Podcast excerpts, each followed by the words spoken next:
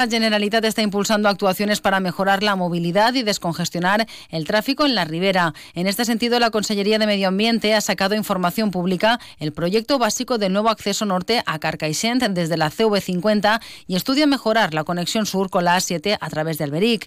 El documento cifra en, en 32,8 millones de euros la inversión necesaria para la actuación del acceso norte. La segunda actuación, la prevista por el Consejo, según la directora general de Infraestructuras y Proyectos Urbanos, María José Martínez, será la mejora de la conexión sur con la A7 a través de Alberic. La alcaldesa de Carcaixent, Carolina Almiñena, ha destacado la importancia de este segundo proyecto. A la connexió pel nord, que ara és exposició pública, evidentment no anem a posar-nos ni a obstaculitzar ni a posar ningú, ningú problema perquè necessitem connexió siga com siga. Ara, això no vol dir que no treballem paral·lelament per aconseguir una connexió pel sud que pensem que és millor per a Carcaixent. De fet, la Conselleria ja s'ha pronunciat que la, la següent actuació prevista serà la millora de de connexió sud de Carcaixent amb la A7 a través del Beric, és a dir, Conselleria, Diputació i Ajuntament de Carcaixent anem de la mà. Actualmente las conexiones de Carcaixent con los grandes ejes viarios y la ciudad de Valencia se realizan por el tramo periurbano de la CV50 que discurre adosado al casco urbano de Alcira sin un acceso directo a las 7 y con los problemas de saturación derivados de los tráficos locales que se dan en una carretera periurbana.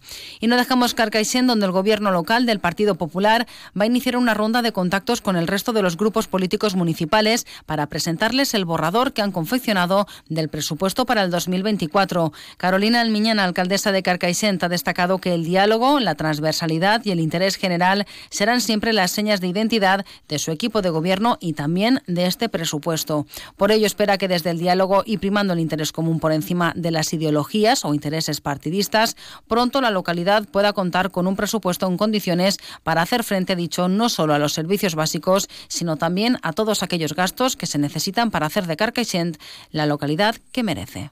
Tots sabem de la importància per al bon funcionament d'un poble del fet d'aprovar un nou pressupost. El següent pas ara serà començar una ronda de contactes, sentar-nos en cada un dels grups municipals i estem segurs que des del diàleg i des de luego primant l'interès comú per damunt de les ideologies o dels interessos partidistes, que és el que el poble espera dels seus polítics al final, no? pues podrem comptar prompte amb un pressupost en condicions. Car que ho necessita. No podem continuar treballant amb un pressupost de l'era Covid, perquè la realitat i les necessitats ara són totalment diferents i les hem d'abordar.